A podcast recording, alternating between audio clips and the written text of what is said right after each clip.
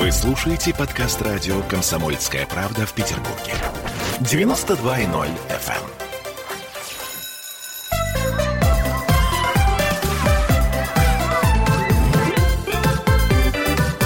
Родительский вопрос. 11 часов 3 минуты в городе на Неве, и мы начинаем родительский вопрос.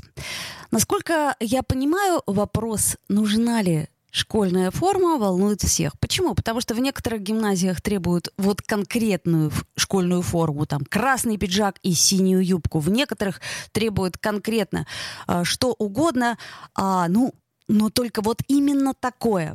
Хотя бы такое. Вот. А, соответственно, давайте подумаем. Одинаковые костюмы — это что? Это знак равенства и братства? Или, например, это борьба с понтами отдельных, например, богатых семей. Или, как вы вспомните, а, кто учился в советское время, это потеря индивидуальности, как казалось многим учащимся. Вот. Ну, смотрите, что нам пишут. Пишут, что, например, а, вот, например, пишут, что у нас нет образования. Какая школьная форма? Ну, слушайте, образование у нас есть, просто надо, э, как сказать, посерьезнее относиться к выбору этого образования. Э, пишет вот нам Адик, нужна, чтобы никто не выделялся, потому что школа не подиум, и не у всех есть возможность достойно одевать наших детей. В школе нужно учиться, потому что расслоение в обществе и так зашкаливает, дальше некуда. А вот еще нам пишет Галина. На удаленке школьная форма не нужна. Хотя можно оставить строгий верх и расслабленный низ. Ну, действительно, чего только можно себе позволить на удаленке. Хорошо ж. Друзья мои, я еще раз э, напоминаю вопрос. Как вы считаете, что такое школьная форма? И насколько она, в принципе, нам нужна? А, пишите нам по телефону нашего эфира прямого, а также э, ВКонтакте под трансляцией. Сейчас мы сделаем небольшую паузу, после которой вернемся в эфир. Жду ваших ответов.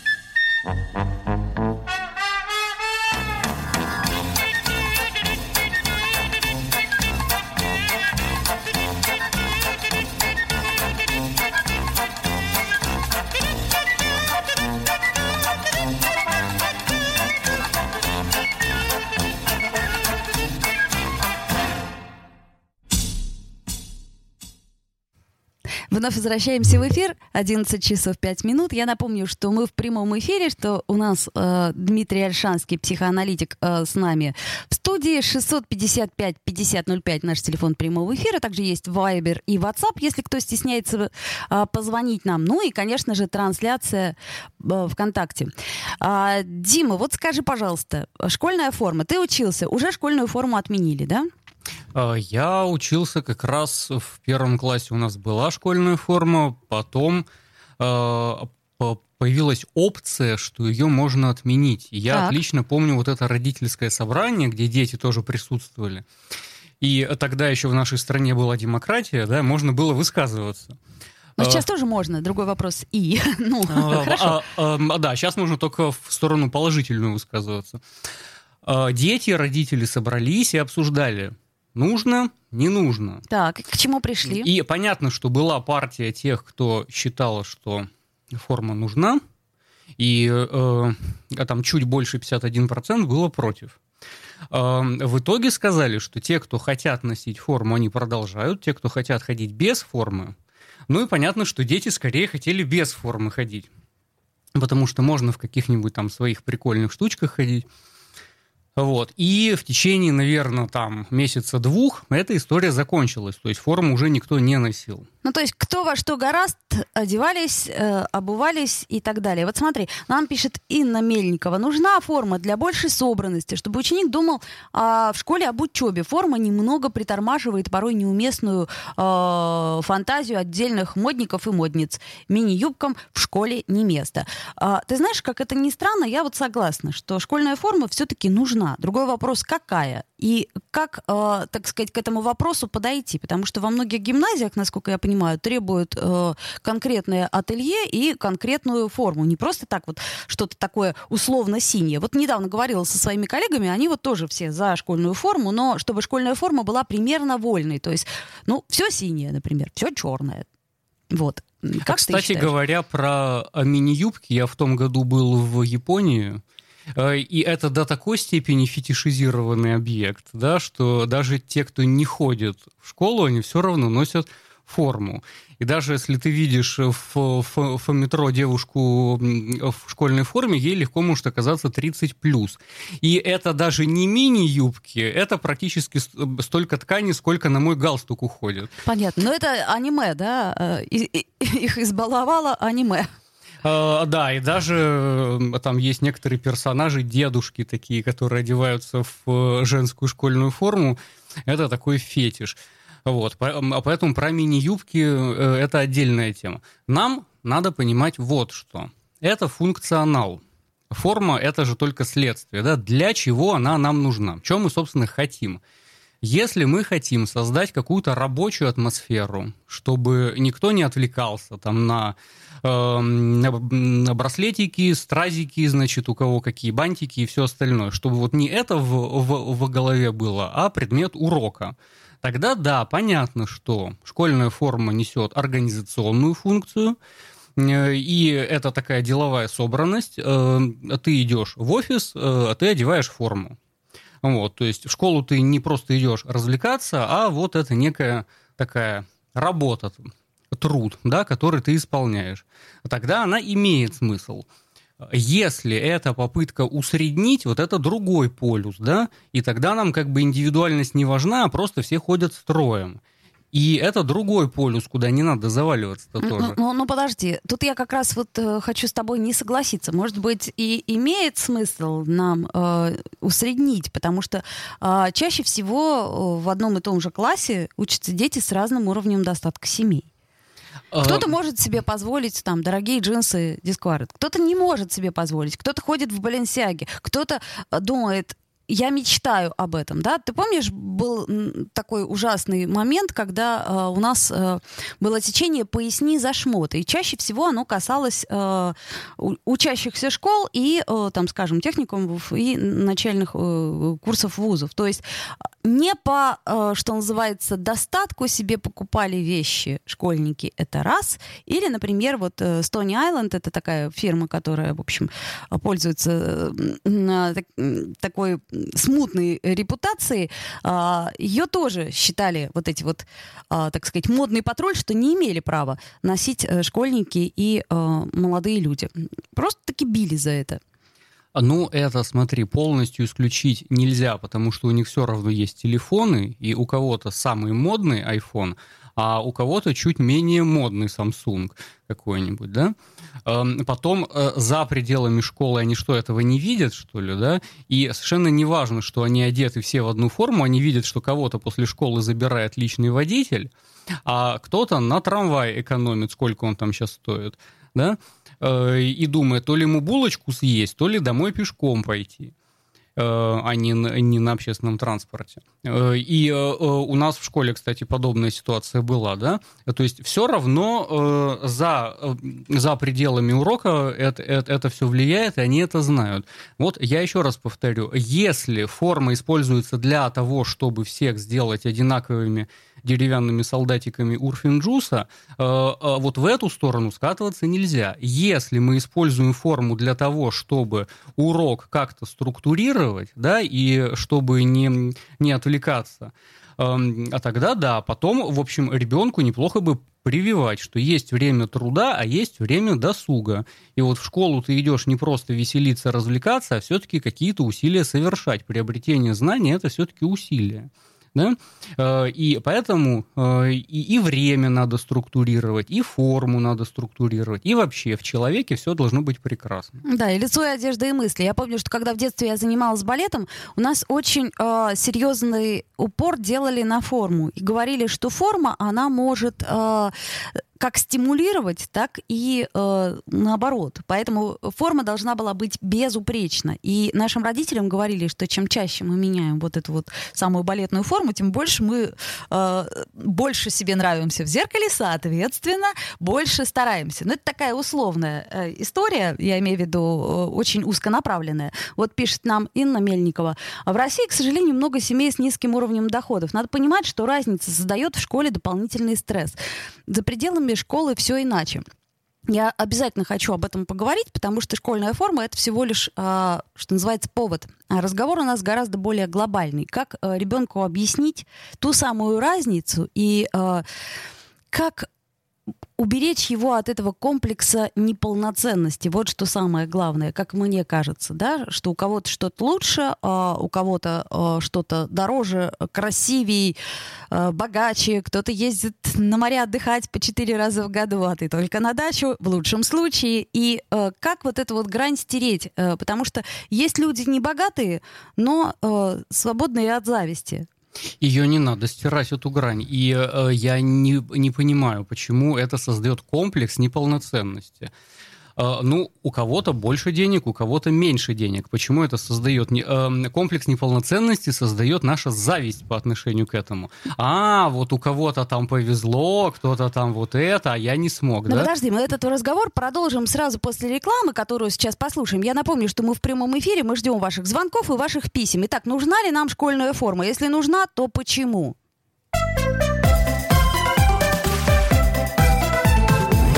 Родительский вопрос. Я, Эдвард, на вас рассчитываю как на человека патриотических взглядов. То возникает вопрос, а куда податься русскому мужику? Ну, разве что в ЧВК Вагнера. Перефразируя известную, известную либеральную формулу, российскую либеральную да. формулу, надо, надо дождаться, пока вымрет последнее непоротое поколение, да? Отдельная тема с Олегом Кашиным и Эдвардом Чесноковым. На радио «Комсомольская правда». По будням в 9 вечера по Москве. Тоже мочить в сортире, но других и не так.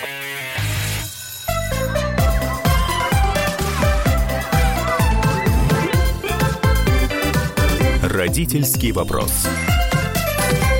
11.16 в Петербурге. Мы продолжаем. Продолжаем наш разговор о том, э, что такое школьная форма. Нужна ли она, эта школьная форма? Если нужна, то зачем? А если не нужна, то почему? Ну и также мы говорим о зависти, которая очень часто возникает у наших э, юных э, друзей, которые смотрят, у него iPhone 12, ничего себе, а у меня – Никакого. Ну, к примеру, так. У него такие кроссовки, у меня такие. Они ездят туда отдыхать и ходят, например, э, на всякие веревочные городочки и прочее, прочее. А меня мама только в булочную возит. Ну, как-то так себе. В общем, э, Дмитрий Альшанский у нас в гостях сегодня, психоаналитик, и мы с ним пытаемся разобраться, как э, не то чтобы уберечь, ну, наверное, уберечь-то сложно, а вот как... Э, как попробовать эту зависть перевести в позитив? ну, если так можно сказать. Мы ждем ваших писем, ждем ваших звонков. А вот, кстати, нам пишет, странно, он не был подростком. Далек от понимания мышления подростков, к сожалению. Подростковая психика очень хрупкая. И много надо... Ну, в общем, чтобы испытывать стресс... Э, короче говоря, девочки 12, в общем, это комплекс, комплексы, комплексы. Вот о чем говорят. Э, комплексы. Это даже не зависть. Это нам пишут слушатели. Угу. Э, дело же в том, как это преподносится. Вот в чем вообще функция родителей? Мы не можем детей оградить от э, негативных сторон реальности, как нам кажется негативных, да?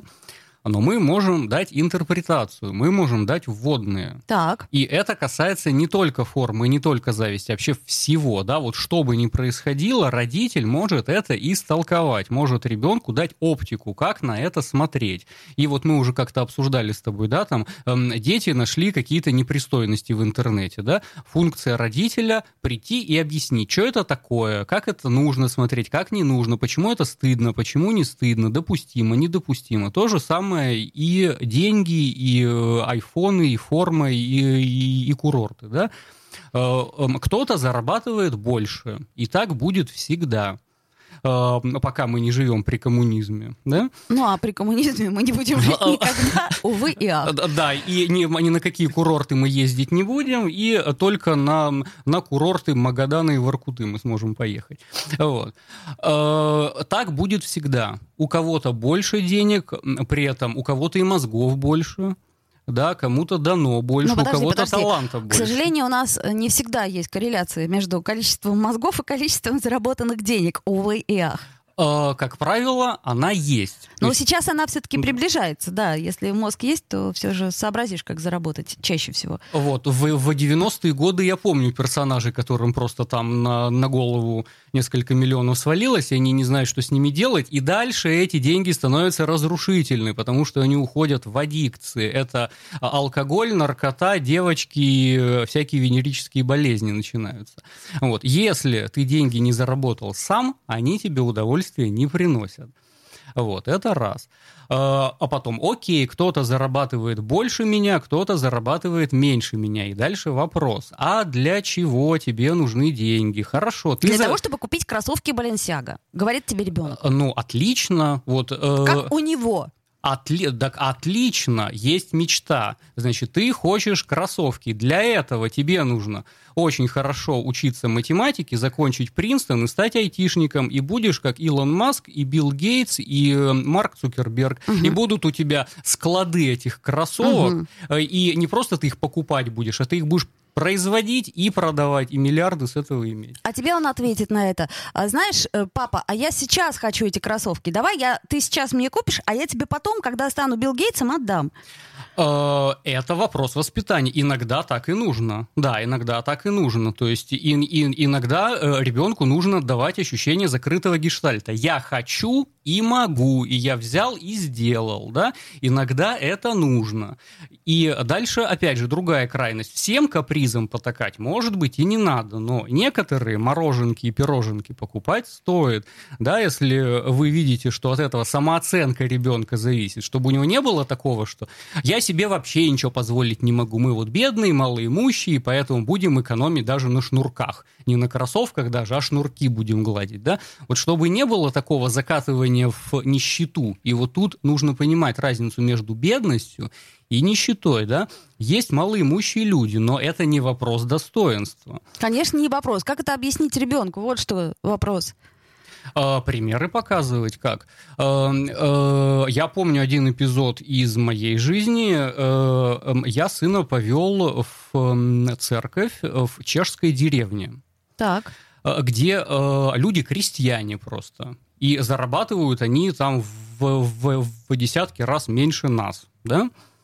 Но когда они разговаривают с Богом, это такое наивысшее достоинство человека, что совершенно не важно, какие на нем кроссовки, пальто, да, и вот эти люди показали нам пример, как можно жить скромно, но на высшей степени достоинства человеческого. То есть э, показывать конкретный пример. Вот нас спрашивают, э, а чем, э, в общем, спрашивают тебя, чем твои дети в жизни занимаются? То есть, чтобы понять, насколько имеешь ли ты право об этом говорить. Ну-ка. А мои дети, как я, в жизни занимаются получением удовольствий. Эм, Как то, например. А, а- а как то удовольствия очень разнообразные могут быть. Э, Кулинарные, эстетические, просмотр синематографа, чтение книг, общение с, с друзьями, поездки, театр, э, хождение на радио и беседы с прекрасной Ольгой Маркиной. Да, но при этом, э, соответственно, твой сын э, учится на бюджете, насколько я понимаю, да, в престижном вузе. А вот еще спрашивают, а, это, а атеистам что делать? Вот хорошо, в церкви понятно, перед Богом все равны. Мы, кстати, не пропагандируем ни ту, ни другую сторону. Мы нейтралитет в этом смысле. А что делать атеистам, которые не могут привести в чешскую церковь и сказать, ну смотри, видишь, все равны. Нет, ну это же пример я привел, да, то есть не обязательно всем, всем, всем, всем ехать в наши прекрасные доловицы и ходить в наши прекрасные церкви там, да, Э, не в этом дело, да. Как вы ребенку преподнесете идею неравенства? Ну, а как Оно её возможно- всегда будет. Оно всегда будет, и всегда хочется быть, э, так сказать, э, если мы говорим о рабовладельческом строе, да, вот было бы здорово. Ты всегда, ты же понимаешь, что ты хочешь быть, так сказать, рабовладельцем, а не рабом, понимаешь? Ну, как сказать, я бы гладиатором предпочел бы быть, например, да, это рабство, но такое такое специфическое, знаешь, рабство. Я Ну, понимаю, я к тому говорю, что э, по сути все равно все хотят оказаться на верхушке пищевой пирамиды, и никто не хочет быть э, в конце цепочки. Это, это ошибка. Ну как? Это ошибка, потому что когда все лезут на вершину пирамиды, это футбольная команда, где все хотят забить мячик, понимаешь? А, э, Это не рабочая система. Нужно стремиться не на вершину, а найти свое место. Хорошо, Да? может быть, тогда у нас проблема заключается в том, что э, мы, например, э, считаем, ну, сейчас я пытаюсь привести пример, ну, хотя бы профессию там дворника или официанта стыдной. Вот меня, например, в детстве так пугали. Мне говорили, ты будешь плохо учиться, так ты в дворнике пойдешь. Ты закончишь ПТУ. ПТУ для меня это было что-то, ну, ну невероятно страшное. То есть А, меня реально этим А пугали. для чего это родители делали? Для А- того, чтобы Они я думали, что лучше. это мотивация. Мотивация такая, да, была, значит, конечно. Мы ее запугаем, тогда она будет учиться лучше. Ну вот я училась лучше, потому что ПТУ боялась. И нас учительница одна говорила, да вы все пойдете в ПТУ. И мы все, а, ПТУ, боже.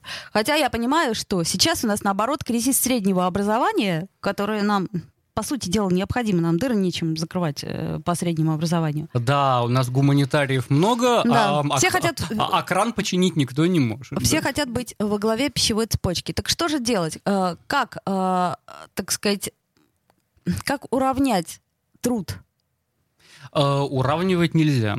Э, это, это ошибка, когда все стремятся быть наверху, тогда все развалится. Понятно, что обществу потребления выгодно тебе вкладывать в голову, что кроссовки Баленсиага это признак успеха и, и, и достатка, и тогда ты начинаешь какие-то свои реальные достижения подменять актами потребления. Да? Вот если я что-то купил, то тогда я молодец. Да? Эм, Это ложная установка. Э, Второе, если все карабкаются на вершину, ничего не получается у них. Нужно искать свое место, вот где тебе наиболее комфортно. И это касается денег, кстати говоря, тоже. Когда их больше, чем тебе надо, ты не знаешь, что с ними делать, они начинают разрушать. Представь, что у твоей зарплаты в конце три нуля вырастет.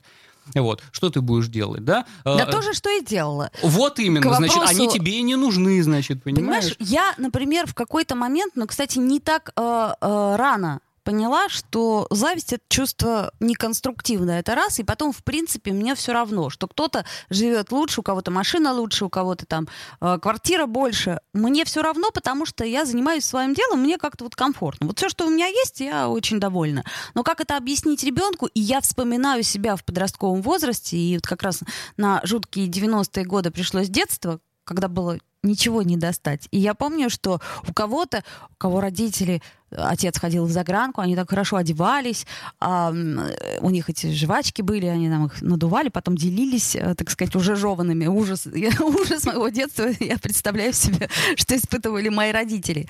И э, тогда мне казалось, что вау, кухня, на которой, а, знаешь, такие вот банки пустые стояли, это был такой декор. Банки и коробки из-под соков, из-под всего. Я думаю, боже, как богато живут, вот это круто. А у меня мама врач, папа инженер, ну, собственно, что как бы, э, и говорить не о чем. Я очень хорошо помню свою неуверенность э, до определенного момента. Неуверенность и, э, ну, желание иметь вот такие же э, вещицы. А мы вернемся к этому разговору после того, как новости послушаем. Я напоминаю, что мы в прямом эфире. Наш телефон 655-5005. Это раз.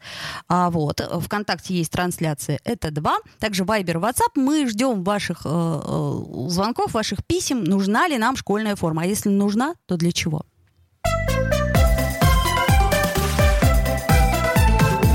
Родительский вопрос. Присоединяйтесь к нам в социальных сетях. Подпишитесь на наш канал на YouTube.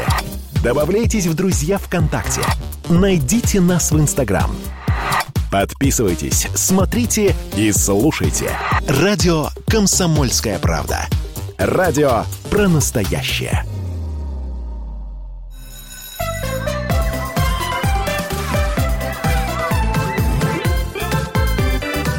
Родительский вопрос.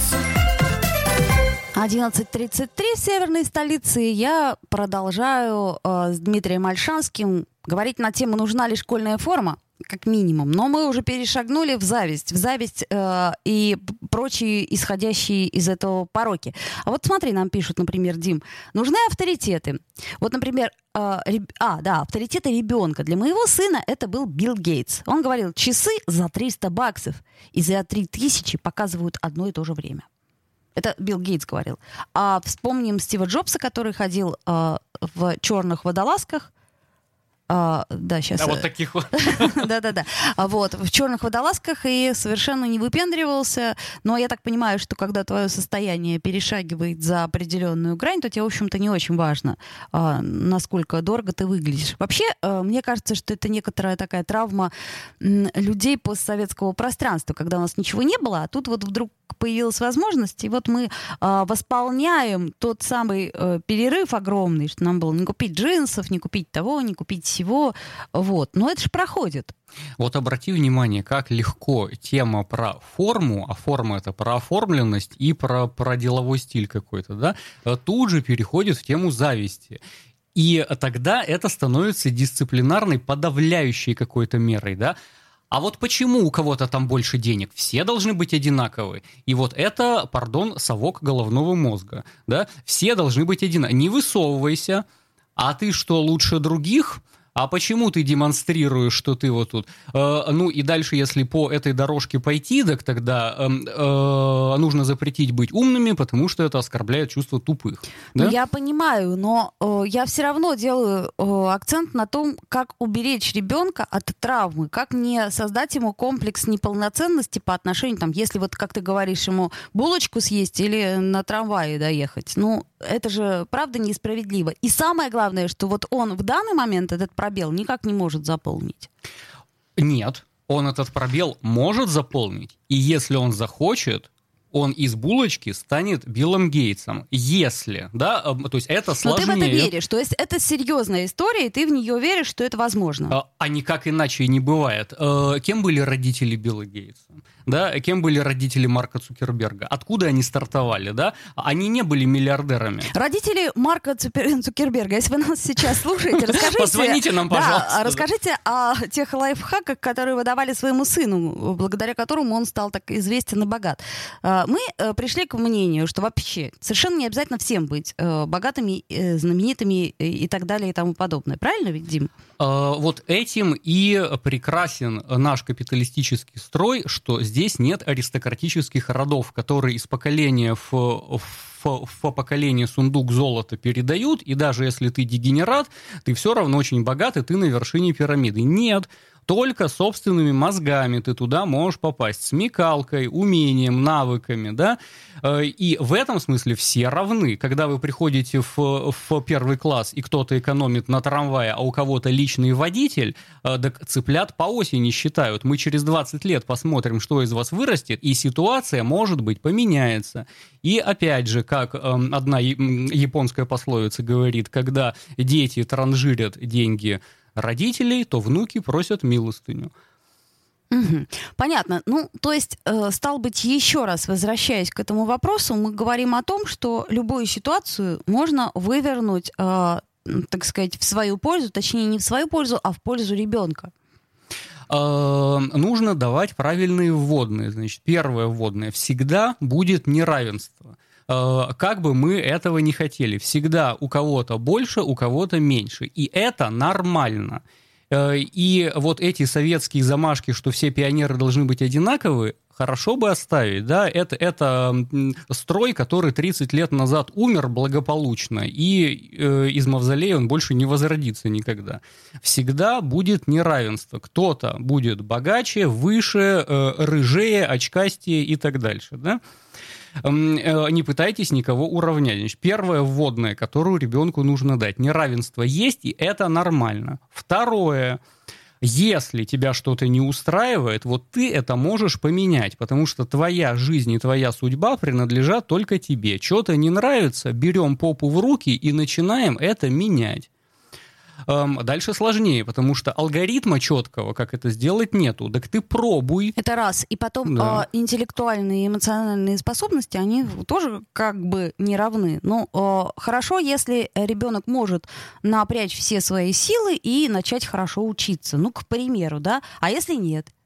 А, вот. А, и третье, наконец, да, это нужно обрести дзен. То есть есть твое место, где ты наибольшее удовольствие получаешь от жизни. Вот я, например, не хочу больше денег, потому что у меня не такая большая фантазия. Да? А, и меньше я не хочу. То есть вот я свою нишу нашел, поэтому мне каких-то звезд с неба и не надо. То есть есть там какие-то планы, которые через 5-10 лет я реализую, и у меня будет то, что я хочу сейчас, да? Вот. Но Марком Цукербергом я совершенно не хочу быть, мне это не надо, да? Нужно найти свою нишу, где вы наибольшее удовольствие от жизни можете получать. И, может быть, вам и не хочется 24 на 7 пахать в каких-то IT, а сидеть на берегу океана и просто пить минеральную воду. И для этого не надо много зарабатывать-то, да? Вот. А, может быть, вы там кайф получаете от того, что со своей семьей время проводите. А может быть, у вас какое-то увлечение есть, которому бы вы хотели больше времени посвящать. Так вот, занимайтесь этим. Нужно найти свою и финансовую, и эмоциональную, и психологическую нишу. И совсем не обязательно карабкаться по вымышленной какой-то пирамиде куда-то там якобы наверх. Да? Если вы прямо здесь и сейчас можете по получать наивысший кайф от жизни. Хорошо. А как же быть со сравнением? Я говорю сравнение позитивное. То есть, предположим, мы сравниваем себя с собой. Это понятно, да? Я вчерашний, я сегодняшний. Вот вроде бы стало получше немножко. Я знаю еще плюс 20 иностранных слов. Я умею решать логарифмические уравнения и так далее и тому подобное. А сравнивать э, себя с другими для чего? Нужно ли? А, с кем-то нужно, вот э, верно было сказано, что у подростков э, психика не, эм, неустойчивая, эмоциональность лобильная, им иногда бывают нужны кумиры, авторитеты. Хорошо, если ты нашел какой-то образец, на который ты хочешь быть похожим, так и замечательно. Эм, давай вот так же, как он, развивайся, там, учись, Принстон заканчивай, потом бросай Принстон, вот, создавай в, в гараже свою контору, продавай акции, давай вперед. Эм, в общем, это хорошо почему нет? То есть на определенном моменте кумиры это даже хорошо. А, ну, не могут родители все время быть богами для ребенка. Понятно, Нет, не могут. Что... Я так понимаю, что очень-очень э, быстро это проходит. Ну, не быстро, там годам к 10-12 это проходит, да, то есть мы с Олимпа уходим, и э, он кого-то другого туда ставит. Ну, так и прекрасно. Вот, надо за собой место подмести, да, и свято место пусто не бывает. Кто-то там другой будет. И, и э, так, а так или иначе, а во взрослой жизни мы не ориентируемся, что ли, на какие-то образцы, примеры, там, да, вот, вот мне кто-то нравится, я хочу так же, как он. Ну, до определенного момента, может быть, ориентируемся, потом как-то э, вроде как уже у кого как. У меня, например, вот нет никаких ориентиров, на кого я бы хотела быть похожей как-то живу и живу. Примерно понимаю, что хочу, как это, направление понимаю, а дальше уже... Вот нам, кстати, пишет, э, Альдина пишет, о чем спорим-то? Из пустого в порожнее. Как хотим, так и одеваемся. Э, нет, все-таки вы нас, наверное, не поняли. Э, говоря о школьной форме, мы говорим о том, что это хорошо, когда есть школьная форма. Ее отсутствие, наоборот, ну вот я, например, сейчас э, работаю э, в школе, это частная школа, но там школьной формы нету. И дети, вот кто во что гораздо одеваются, не то чтобы я против, но я понимаю, почему это им мешает, как мне кажется, опять-таки. Ну, я думаю, что это вопрос организации. Если учитель может структурировать детей, а, организовать и направить в нужном ему русле без школьной формы, ну так и молодец, флаг ему в руки, это великий педагог. Э, если он не может, нужно пользоваться какими-то средствами. Дальше. Эти средства не, не должны быть сильно разрушительными. То есть орать и кидаться там и бить указкой, может быть, и не надо. Вот. А если форма помогает как-то организовать детей, чтобы они просто перестали апельсинками кидаться, а сели и ручки сложили, хоть послушали пару минут что-нибудь, вот. Если для этого нужна школьная форма, вот тогда нужно. Эм, э, мой основной месседж-то, нам нужно понимать функционал для чего мы это делаем. Если мы понимаем, дальше этим можно пользоваться как, когда и во сколько. То есть получается, что школьная форма это как режим. Да. По сути дела, да. это организует. Даже мы, когда собираемся на работу, мы э, все равно как-то предполагаем, что э, э, нужно нам вот себя привести в определенный удобный нам порядок. А вот тут нам пишет Вера, нам говорят, как скажет директор одеваться, так мы и одеваемся. Ну, хорошо, предположим. Ну, собственно, это от школы зависит, действительно. Вот это странно. Это вы работодатели этого директора. Совершенно верно. Мы заказчики образования. Мы вот об этом Да, да. постоянно забываем, что мы должны выбирать образование для нашего ребенка, а не образование должно выбирать нас. То есть вот мы пришли, вот как нам сказали, так все и будет. Друзья мои, потратьте минимум год для того, чтобы выбрать нормальную школу, чтобы вас уже точно все устраивало. А Тем более, что через дорогу есть другая школа, и... э, А в 15 да, да, минутах да. ходьбы еще одна школа. А если час проехать, то еще одна школа, и, может быть, она будет чем-то лучше. Дмитрий Альшанский был у нас сегодня в гостях, и мы говорили о том, для чего нужна школьная форма, нужна ли она вообще, и какие последствия вот это вот неравенство имеет, и как с ними бороться. Пришли к тому, что все-таки нужны какие-то идеалы. Ну, а идеалы — это уже кругозор. А если кругозор, так это от нас зависит. Какой кругозор у нашего ребенка. Куда направим, такой и будет. А, вот, я еще раз напомню, что Дмитрий Альшанский был с нами, Ольга Маркина у микрофона. А, в общем, до следующей встречи, которая будет в четверг. Родительский вопрос.